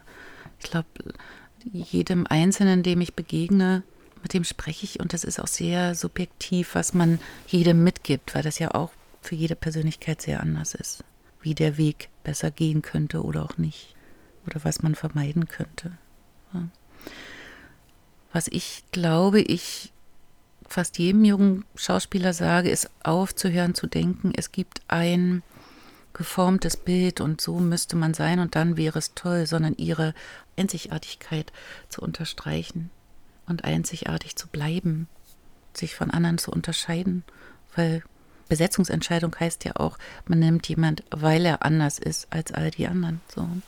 Und da habe ich manchmal so ein Gefühl von, Gott, ja, sind irgendwie jetzt alle so gleich. Was ist mit der Generation los? Ist denn jetzt mal einer, der da so rausmuckt? So. Dass sie einfach ihren Charakter beibehalten. Das ist jetzt ein bisschen gemein, aber weil du natürlich, wie du vorhin schon mal sagtest, nicht alle kennen kannst, aber wie schafft es ein junger Schauspieler oder vielleicht auch jemand, der nicht mehr jung ist, der vielleicht nicht bei einer großen, tollen Agentur ist und irgendwo in Oldenburg am Theater ist, wo du vielleicht nicht hinfährst, wie schafft er das, dass du weißt, dass es ihn gibt oder sie? Hm. Ist von der Sicht des Schauspielers her wirklich nicht einfach, wenn man es äh, bedenkt. Ich kann da ja nur so berichten, äh, wie ich es mache. Ne? So also wenn ich jemand neu suche, wie jetzt, ich hatte einen Kinofilm und wir haben lange gesprochen und es war auch ein ganz schön langer Weg, dass das funktioniert hat, dass man bei einem hochbudgetierten Film mit einer sogenannten Unbekannten, also einer Neuentdeckung in der Hauptrolle geht. So, was für Verleiher, Geldgeber und so kein einfacher Schritt ist. Ne? Und dann telefoniere ich viel mit den Schulen. Inzwischen bei den staatlichen Schulen kennt man ja die Professoren, die unterrichten und sage, was ich suche und frage auch ganz klar, soll ich lieber rumkommen und selber reinschauen oder würdest du mir eine Empfehlung geben? Wenn ich nicht sicher bin, dass ich alles erfasst habe, mache ich Aushänge an den Schulen, dass ich selber melden, wobei auch das gefährlich ist, weil manchmal der, der der Spannendste wäre, das dann nicht macht und sich nicht meldet. Also es ist schon gut, wenn man gucken geht. Ich glaube, dass jemand, der gut ist, immer auffällt. Also auf jeden Fall während des Ausbildungsprozesses. Und wer an den Theatern größer spielt, das kriegt man schon mit. Also ich mache mir schon die Mühe. Das ist ganz toll bei Theater heute in der Zeitschrift, sind ja alle Theater aufgelistet. Und dann gehe ich einfach immer zum Spielzeitwechsel oder wenn sich irgendwas verändert, einmal durch und gucke durch, sobald im Internet veröffentlicht ist, wer dort spielt, ob ich alle kenne aha, den, oh, wer ist das denn so? Und dann sucht man halt. Aber das ist auch der Grund, warum ich irgendwann die Datenbank eröffnet habe, um das sofort archivieren zu können. Um sie dann zu haben. Weil ich glaube, wenn man losgeht für ein Projekt gezielt, dann kostet es halt irre viel Zeit. Also das würde ich natürlich dann bei der Menge der Projekte nicht mehr schaffen. So. Hm, aber kannst du. Also aufmerksam machen, im Grunde genommen dadurch, dass ich jede E-Mail, die reinkommt mit ich habe ein neues Foto oder ich wollte mich mal vorstellen oder hier ist mein neues Band, äh, bearbeite ich selber, weil ich packe es in die Datenbank und kategorisiere die Schauspieler in mein System. Und damit habe ich auch alles gesehen, was da reinkommt. Es liegt manchmal vier Wochen da, weil ich es nicht jeden Tag so schaffe, wie es reinkommt. Also ich schaffe im Schnitt fünf, sechs Mails am Tag zu bearbeiten und bekomme, glaube ich, um die 30. Also natürlich läuft das so immer mal auch auf, aber äh, ich gucke mir das schon alles an, was da reinkommt. Sollte man dich anrufen und fragen, können wir uns treffen? Möglichst nicht. Es ist so, dass ich eher von mir aus dann reagiere und denke, ah, spannend, ja, würde ich gerne treffen. Und das, glaube ich, muss auch jeder respektieren, weil ich bin ja nicht sozusagen die Stelle vom Staat, die dafür sorgt, jedem Schauspieler Arbeit zu geben, sondern ich bin ein Castingrektor, ich besetze Filme und ich suche sozusagen die perfekte Besetzung. Ich glaube, das Denken ist da auch falsch, dass jeder denkt, ich muss aber unbedingt diese Frau getroffen haben. Für mich ist es gut, viel vom Schauspieler zu wissen, also ihn auch als Mensch zu treffen, aber natürlich muss ich aussortieren, wen ich wann wie treffe. Das könnte ich gar nicht bewerkstelligen. Ich muss noch mal nachfragen, weil du hast gesagt, dass jemand, der wirklich gut ist, vermutlich auffallen wird irgendwann. Ähm, meinst du damit auch Schauspieler, die nicht am Theater sind? Weil es gibt ja so viele, die, ich weiß nicht, die vielleicht sich nie getraut haben oder die keinen Ehrgeiz oder so keine Lust hatten, sich so einem Markt so zu unterwerfen und dann plötzlich aber mit 30 merken, oh scheiße, ich habe da irgendwas echt falsch gemacht, ich habe da was verpasst. Mhm. Äh, spiel aber nicht an einem Haus fest so. Also wie glaubst du auch? Aber der macht ja dann irgendwas anderes. Der dreht dann Kurzfilme oder so, ne? Also es ist natürlich wie in, glaube ich, jedem Beruf, wenn man sich versteckt, ne? Also wenn man wirklich nicht arbeitet, wie soll man dann auffallen? Das kann ja gar nicht funktionieren. Und ich glaube, es hat auch immer mit Glück zu tun, dass man eben im richtigen Moment an der richtigen Stelle steht. Wie oft passiert dir das, dass dich Schauspieler ich glaube, du gehst selten zu Veranstaltungen. Also Ganz ich selten. Dich, ja, mhm. also äh, auch weil man von Schauspielern manchmal angesprochen wird und auch ein bisschen angefeindet. Nee, überhaupt nicht. Ach, das war mal früher so, das ist jetzt nicht mehr so. Aber nee, ähm, ich glaube, das ist eine Wesensart. Mir liegt das nicht so sehr, in Veranstaltungen zu kommen, wo sich so viele Menschen aus unserer Branche versammeln. Das ist nicht mein Wesen. Und mein Wesen ist auch nicht, auf eine Bühne zu gehen. So. Äh, ich mache das alles unheimlich gern, aber ich beobachte das lieber. Und wenn, gehe ich lieber in ein Gespräch zu zweit, zu vier, zu sechst. So. Also mir liegt dieses Smalltalk, Bewegen unter vielen Menschen einfach nicht. Deswegen mache ich das nicht gern, aber ich glaube, dass die jungen Leute heute gar nicht mehr so viel diese Fragen haben. Die schreiben dann schon. Ich glaube auch, dass sie verstanden haben, dass es besser ist, nicht immer anzurufen, weil wir eh schon so viel telefonieren. Aber ähm, die sind so flink, die wissen, wie E-Mails funktionieren. Das war früher viel komplizierter. Also ich finde es gar nicht so ein Problem. Die große Frage ist nur immer, wie schnell schaffe ich, alle Mails zu lesen? Und wie gut ist das, was sie mir da schicken? Also das könnte man vielleicht den jungen Leuten mitgeben, wenn sie halt noch nicht gedreht haben und nichts haben, dann einfach ein Interview aufzeichnen und schicken, dass wir beim Besetzen erstmal was über sie als Mensch erfahren. Das finde ich besser als diese für viel Geld nachgespielten komischen Show jetzt. Ne? In Amerika wird ja für auch Theaterproduktionen zum Teil wirklich so riesige Castings, mhm. wo mhm. hunderte Schauspieler eigentlich wie offene Castings, mhm. Man sagt, eine Minute Monolog, Der darf dann auch wirklich nur eine Minute sein und dann ähm, ist aber irgendwie sehr viel demokratischer, weil jeder sich entscheiden kann, auch wie viel gebe ich dafür, wie, wie viel investiere ich da. Ist doch schade irgendwie, dass wir das nicht haben, oder? Ich habe das mal versucht. So, ich habe mal für sechs Wochen, drei Tage die Woche die Türen aufgemacht für einen Film von Leander Hausmann für NVA damals, weil ich dachte, okay, ich will jetzt keinen übersehen, wir einfach mal alle Männer zwischen 18 und 30 können kommen. Und es war ganz spannend, ohne Termine. Also einfach die drei Tage sind offen, könnt ihr reinkommen, wenn ihr wollt. Ähm, sie hatten alle Schwierigkeiten mit. Hier ist die Szene, lies doch einfach nochmal. Äh, Habe ich ja jetzt gar nicht vorbereitet. Ja, will ich ja auch gar nicht. Lies doch einfach nochmal. So. Äh, diese Art zu arbeiten ist für Deutschschauspieler irre ungewohnt. Also wenn ich sehe, wie viel wir telefonieren, um ein Self-Tape zu erklären oder wie man eine Szene tapet, ach, das ist, wird überhaupt nicht unterrichtet. Also die Kultur, das geh mal schnell hin, egal was sie dir in die Hand drücken, nimm es einfach, weil du sollst nicht kommentieren, du sollst viele Dinge auch gar nicht wissen, du sollst einfach nur dich selber dahin tragen. Und das versteht der deutsche Schauspieler oft gar nicht. Der will ja alles durchdenken, der will ja schon, und dann spielen sie im Casting ja sozusagen das Ende des Films möglichst schon mit, weil sie alles in eine Szene packen wollen. Das ist so eine andere Art zu arbeiten in Amerika. Es ist aber auch ein anderer Markt. Es sind wesentlich mehr Schauspieler. Und Dort. Die dort. Und die großen Rollen werden so auch oft gar nicht vergeben. Also die kommen nicht aus diesen Massencastings. Die großen Rollen werden auch dort nach ABC-Listen vergeben. Ne? Es sei denn, man sucht sehr speziell was. Also man redet ja da über die Nebenrollen und kleineren Rollen. Aber hier würde ich das gerne öfter mal machen weil man so das Gefühl hat, das ist ja irgendwie gerechter, ne? Da hat jeder mal so eine Chance. Aber ich habe festgestellt, so viel Neues kam dabei nicht raus. Wir haben hier im Schnitt, variiert ja immer so ein bisschen, aber ungefähr 20.000 Schauspieler. Ich muss die nicht immer alle irgendwie in ein offenes Casting holen. Also wir kennen unseren sogenannten kleinen Markt recht gut. Das kann man in Amerika überhaupt nicht behaupten. Weil dann kommt mal der Neuseeländer rein oder der ist mal kurz eingereist oder der ist zu Gast und die Deutschen sind jetzt auch noch da. Ja, natürlich ist dort ein offenes Casting viel interessanter. Du hast jetzt Self-Tape ein paar Mal genannt. Ähm, E-Casting ne, ist der andere Begriff, Ich finde den wir hier. E-Casting so ein komisches Wort, deswegen benutze ich irgendwie lieber Self-Tape. Ich zum Beispiel finde das toll, dass Mhm. es das gibt. Ähm, ich glaube, es gibt Leute, die das total ablehnen. Ich glaube, ja, vor ein paar Jahren hätte ich wahrscheinlich auch gesagt, nein, ich treffe die alle selber Mhm.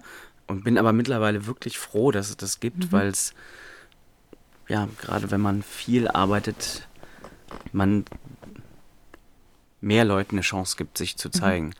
Ähm, und warum musst du das immer noch erklären? Gute Frage. Aber ich habe das vor ein paar Jahren auch gesagt. Oh Gott, so kann man doch nicht casten. Ich glaube, es gibt schon große Unterschiede. Also bei den großen Rollen oder wenn man Figuren gucken will, ob die miteinander funktionieren, dann muss man ein Casting machen. Das ist ja mit einem Self-Tape nicht gelöst. Aber es entsteht eine bestimmte Fairness, wenn nicht nach Band entschieden wird. Sonst kriegt immer der, der das bessere Showreel hat, die Rolle. Und so hat ein Schauspieler, der noch nicht viel oder gar kein Band hat, einfach auch wirklich die Chance, sich vorzustellen. Deswegen mag ich es auch inzwischen. Und es kommen so andere Farben. Es gibt wirklich fantasievolle Formen, es zu machen. Ja.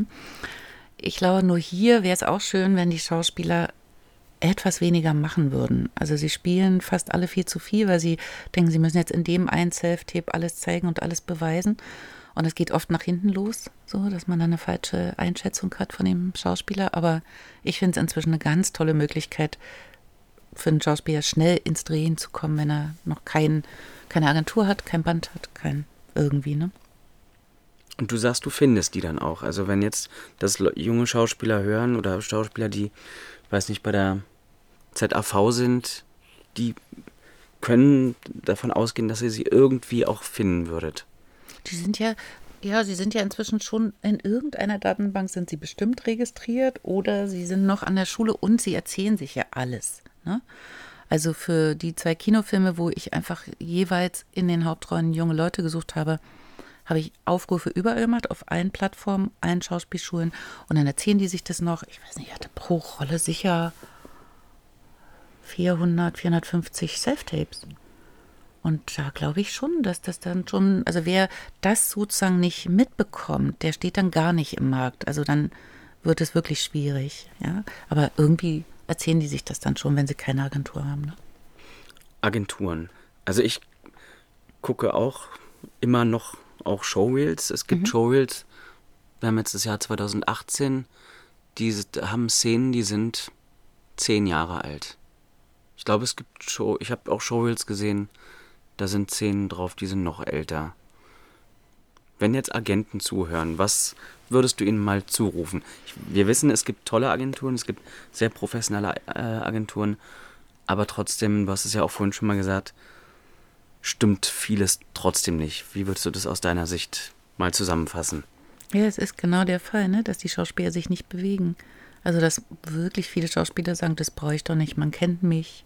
Wo ich so denke, echt? Finde ich ja spannend. Also hatte ich da neulich einen Regisseur da, war übrigens kein Deutscher, der kannte dich nicht, ist ein Ding, ne? Was soll ich denn dem jetzt zeigen? Ja, da kann ich doch dann vorspringen kommen. Sag ich, ja, musste ja irgendwie eine Vorauswahl treffen. Blöd jetzt, ne? Nee, kannst du nicht. So. Und oft sind die Agenturen, ja, du, ich rede schon immer mit dem Schauspieler, du, es macht mich auch schon wahnsinnig, irgendwie macht der das nicht, ne? Ja, wir sind da auch schon hinterher. Und dann gibt es von mir, glaube ich, inzwischen auch nur noch die trockene Antwort, schmeiß ihn raus. Was soll das? Es ist eine unprofessionelle Art. Also es ist eine Form der Professionalität, dass Fotos, Vita und Story intakt sein sollen. Einfach aktuell. Wenn den Schauspieler überhaupt nicht gedreht hat, auch schön, aber dann kann man auch ein Interview aufzeichnen und es daran machen. Ich habe da wenig Verständnis für, ganz ehrlich. Hast du Verständnis, wenn Schauspieler irgendwann sagen, ich komme nicht mehr zum Casting?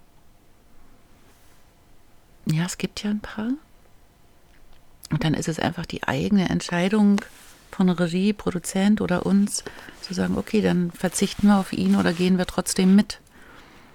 Ne, das ist ja, es kommt auf die Argumentation, weshalb oder warum kommt jemand nicht.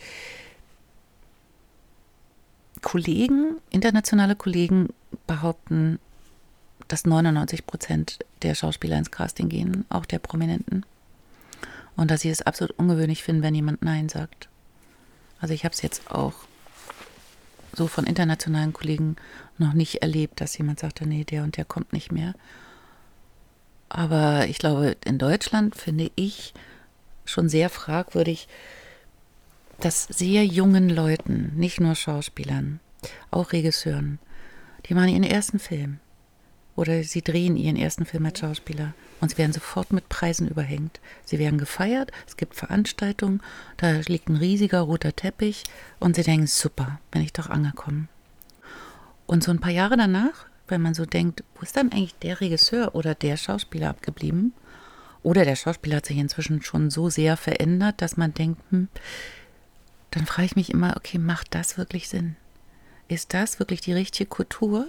Anfänger die neu in ihren Beruf gegangen sind und nach ihrem ersten, was ein Erfolg war, auf diese Form hochzujubeln.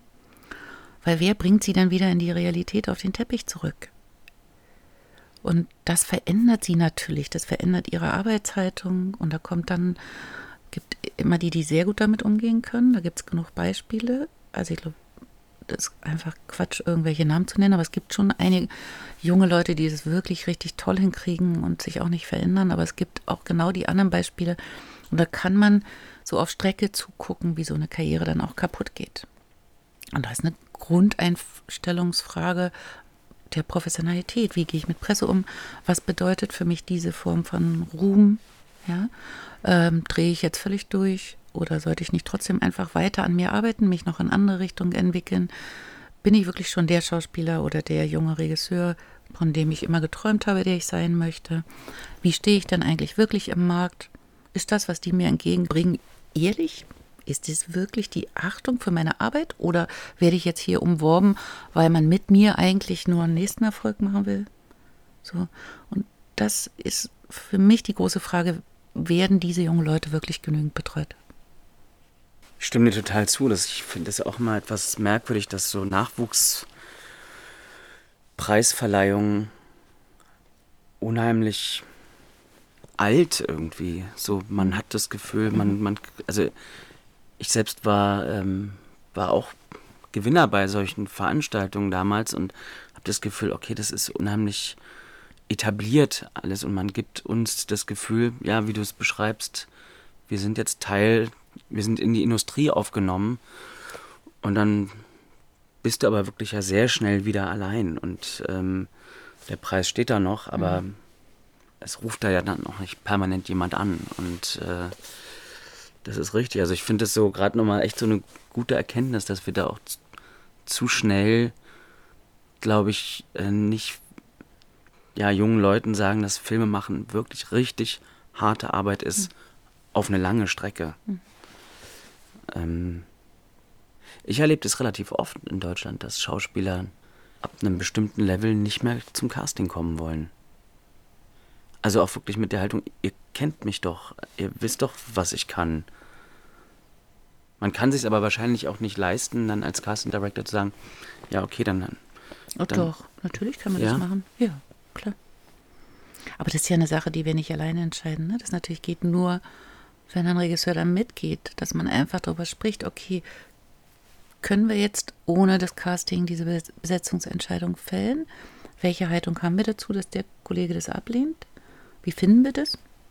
So inhaltlich, menschlich, ja viele Komponenten. Und wenn man sagt, gut, man will trotzdem die Entscheidung treffen, trifft man sie, oder man sagt, nein, dann zieht man halt weiter und lädt einen anderen Kollegen ein. Das ist ja immer eine Frage der Haltung, alles. Haltung. Ähm, ich habe auch schon mal mit, ähm, Gott sei Dank nur in einem Fall, mit einer Fernsehredaktion gearbeitet und merke das jetzt aber auch immer wieder, dass auch bei, wenn ich neu mit jemandem arbeite, dass so eine Haltung da ist, arbeite mal mit deinem Casting Director, macht mal so zehn Vorschläge pro Rolle und dann hat man wie so einen Multiple-Choice-Bogen am besten, ne? wo, man, wo dann jemand dort im Sender oder auch ein Produzent so dann Kreuze macht. Wie machst du sowas auch oder sagst du, das gibt's bei mir nicht? Kannst du dir das leisten, zu sagen, das mache ich so nicht? Es geht, glaube ich, auch nicht einfach nur darum, ob ich es mir leisten kann oder wie die, also es ist immer eine Frage, wie ist die ganze Produktion aufgestellt? Also wie viel, wie viel Geld ist da drin? Ähm, wie sind die Konstellationen? Wer macht die Regie? Gibt es diese Abstimmung mit dem Sender? Und wie hat auch die Produktion den Sender für das Projekt sozusagen vorbereitet? Wie ist überhaupt die Zusammenarbeit? Äh, natürlich erleben wir das auch und da hilft dann mitunter nur reden, reden, reden. Ich finde es auch zum Teil ermüdend. Es gibt aber auch ab und zu wirklich interessante Vorschläge oder Wünsche vom Sender. Also man kann auch das nicht über einen Kamm schieben. Ich glaube, so sehr Film Teamarbeit ist, ist, glaube ich, Besetzung kein demokratischer Prozess. Und es klingt, also ich möchte wirklich nicht arrogant klingen, wenn man immer irgendwie sagt, aber international läuft es anders. Das ist überhaupt nicht so gemeint. Aber wenn, wenn ich gefragt werde, wo sind die Unterschiede zwischen Arbeiten in Deutschland und Arbeiten international, ist ein riesiger Unterschied, dass man international ein Head of Department als Head of Department einkauft. Dafür wird der auch hoch bezahlt und der ist für sein Department zuständig. Das heißt, über Besetzung redet der Castingdirektor, der Regisseur und ein Produzent, aber niemand mehr. Und bei manchen Regisseuren, es gibt auch in Deutschland diese Regisseure, wo niemand reinredet, aber es gibt internationale Regisseure, da redet dann nicht mal mehr der Produzent rein. So. Und sicherlich auch abhängig, wie viel Geld in ein Projekt geflossen ist. So. Man hat ja auch eine Verantwortung natürlich, wenn viel Geld in den Film gegeben wird, muss man ihn auch so machen, dass möglichst das Geld wieder zurückkommt. So. Aber diese Haltung, dass jeder denkt, auch Besetzung ist aber ein tolles Feld, das könnte ich ja auch und da können ja alle mal super reinreden. Und dann kommen bei mir so E-Mails an, du, die Kostümfrau hatte noch einen Vorschlag. Und ich denke, ist ja interessant, ich würde jetzt nie einen Vorschlag für ein Kostüm machen. Ich würde auch dem Kameramann keinen Vorschlag machen. Das würde ich nicht mal wagen. Ich finde schon fragwürdig, dass ich bei irgendwelchen Filmpreisen abstimmen soll, was der beste Ton ist. Das kann ich gar nicht. So. Also da fangen doch die ersten Fragen an. Wieso glauben eigentlich alle, dass sie sich in die Besetzung einmischen können? Weil sie fünf Schauspieler kennen oder gerade mit einem gedreht haben, ist doch lächerlich. Und in den Redaktionen ist das eben auch nicht anders. Sie sind dann, aber der hat bei uns super funktioniert. Jeder hat eben seine Interessen in einer Besetzung. Und dann muss man einfach, glaube ich, nur gucken, wie man sich am stärksten aufstellt und wie man darüber fair miteinander spricht. Man muss natürlich auch respektieren, dass wenn ein Sender oder ein Verleiher oder wer auch immer viel Geld in eine Produktion gegeben hat, dass man seine Interessen mit bedenkt. Aber das muss man nicht in Listenform machen mit Kreuzchen. Wirklich nicht. Ne? Aber ja, ich kenne das Problem auch. Und wie, also hast du das Gefühl, es verändert sich da gerade was? Also zum Beispiel Dark ist ja so ein Beispiel, wo sehr viele Schauspieler sind, die nicht jetzt irgendwie unheimlich bekannt sind. Und selbst die bekannteren sind jetzt keine klassischen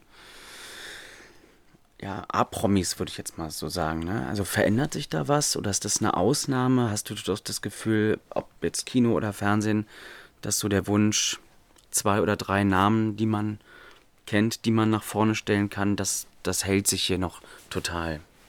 Ich glaube, dass die Formate für diese neuen Plattformen natürlich anders funktionieren. Sie haben eine ganz andere Verbreitung und sie zielen ja auch auf eine weltweite Verbreitung und da kennt man eh noch, also kaum deutsche Schauspieler. Und da ist natürlich die Besetzung wichtig, dass sie gut wird und nicht, dass sie prominent ist. Das ist auch toll, weil man sich da wirklich mal frei bewegen kann. Ne? Aber wir hatten genauso eine Freiheit bei Babylon Berlin. Und da, also ich sortiere es auch nicht danach, ob so oder so viel Promis drin sind, sondern was ist die beste Besetzung für die Rolle. Und wenn es dann der Promi ist, ist es der Promi. Ne? So. Aber auch hier, wie gesagt, ist es so, du machst einen Kinofilm, du hast oder möchtest so und so viel Geld zusammenbekommen. So, wie wirst du ihn später bewerben? Ist das Thema stark genug? Ist der Regisseur? Über was bewirbst du? Oder bewirbst du über eine Besetzung? Und dann entscheiden sich so Fragen natürlich auch. Ich glaube, dass es immer noch dieselben Ängste gibt und dass viele Menschen immer noch denken, umso prominenter, umso toller und dann bin ich irgendwie abgesichert. Man sieht ja an vielen Kinobeispielen, dass das überhaupt nicht funktioniert. Deswegen gehen trotzdem nicht mehr Leute ins Kino. Aber es ist eine andere Offenheit durch die neuen Formate auf jeden Fall.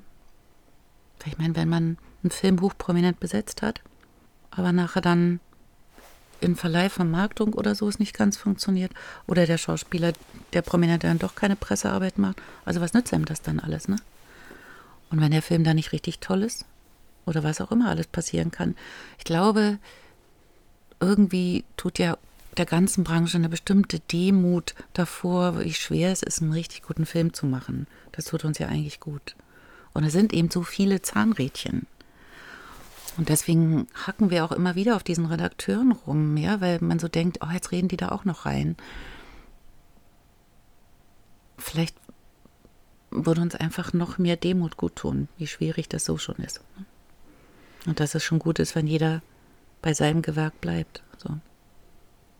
Gibt es Filme, ich will jetzt nicht, dass du Titel nennst, aber wo du, oder gibt es Besetzungen, wo du dich im Nachhinein geärgert hast oder das Gefühl hattest, du bzw. ihr habt euch geirrt? Ja, aber das würde ich jetzt sicherlich nicht benennen. Nee, nee, klar, meine ich ja. Also. Naja, wenn, merkt man den Irrtum ja sowieso vorher. Oder wo, was wir ja vorhin schon mal besprochen hatten, wo man dachte, ach schade, ist jetzt wirklich, das hätte ich so nicht entschieden, ich hätte es anders entschieden. Klar gibt es sowas. Ich würde gerne nochmal kurz zu, zu, Schauspielern zurück. Ähm, bist du der Auffassung, jeder gute Schauspieler kann alles spielen beim Film? Also, andersrum. Sag mir einen Schauspieler, egal aus welchem Land er kommt, wo du denkst, der kann alles spielen. Sag mir das Chamäleon. Wir haben ja früher alle gedacht, Tom Hanks. So, ne? Vielleicht. Aber auch nicht wirklich. Also, ich glaube, also Oh, ich finde ja alle solche Antworten sehr vermessen, aber in, aus meiner Sicht glaube ich nicht, dass ein Schauspieler alles spielen kann. Ich glaube, dass so ein riesen Prozentsatz eigene Persönlichkeit ist, die in eine große Rolle mitgebracht wird. Und der Rest das sogenannte Handwerk. Und ich glaube auch, dass es immer so am Stoff liegt, wie weit man nach links oder rechts ausufern könnte oder was anderes probieren kann am Stoff, an der Machart, an der Vorbereitung, an dem Miteinander, an so vielen Faktoren? Wenn ich ähm, englische und amerikanische Schauspieler haben relativ häufig so eine, also wenn sie jetzt nicht Hauptrollendarsteller sind, dann doch so eine klare Typeneingrenzung, wofür sie stehen. Also ne, der jugendlich charmante ähm, oder auch beste Freundin, wo man so ganz klar sagt, okay, das ist so ein Fach, da mhm. werde ich öfter für gesehen und das bediene ich jetzt auch. Ist das gut, dass wir das in Deutschland nicht haben? Weil man, wir auch freier und anders denken beim Besetzen? Oder würdest du das Schauspielern manchmal empfehlen wollen, zu sagen, erkenn mal, was du eigentlich bist und ähm, sieh es gar nicht als Problem an? Ich sehe das auch nicht als Problem. Ich glaube, weil der Markt in englischer Sprache halt so viel größer ist, würde der Schauspieler, der sich in dieses Fach begibt, in so vielen verschiedenen Dingen spielen können, die niemals alle so gesehen werden, dass das kein Problem darstellt in Deutschland, wo es wesentlich weniger Schauspieler gibt, wo ja im Verhältnis weniger in deutscher Sprache produziert wird, hat der Schauspieler immer Angst, dass er dann immer dieses eine Rollenfach und da auch nie wieder rauskommt, was ja auch schon ein paar Mal so war. Ich glaube, da liegt die große Angst. Äh, ich finde, also ich kann überhaupt nicht verstehen, dass Schauspieler etwas besonders gut können oder sie funktionieren gerade super gut in einem Fach und weil es so gut funktioniert, beschließen sie das nicht mehr zu machen.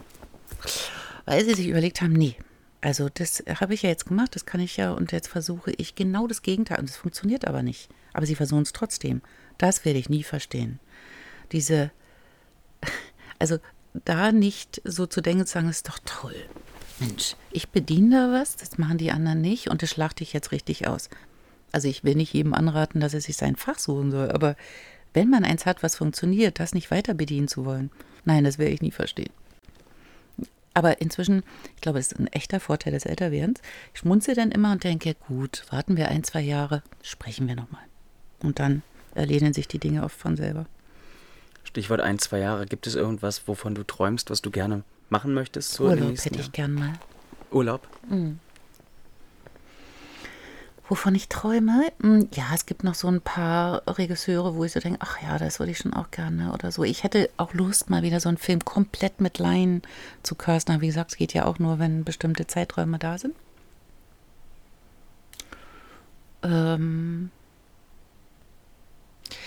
ja, also ich weiß ja, das ist ja kein Traum, aber ich würde mir schon wünschen, dass die Produzenten mehr und mehr verstehen, dass das Gewerk, was wir machen, dass man das kalkulieren muss und dass man das auch bezahlen sollte und wirklich das sehen, was dahinter steht und nicht glauben, dass es dieses Listenschreiben ist. Dass wir einfach alle etwas weniger arbeiten könnten, dass wir nicht so viele Projekte machen müssen. Das wäre schon toll. Und gibt es zum Abschluss etwas, was du dem deutschen Film grundsätzlich wünscht? Um Gottes Willen, wie. Nee. Ach, wünschen. Mhm. Ah, Entschuldigung. Naja, hm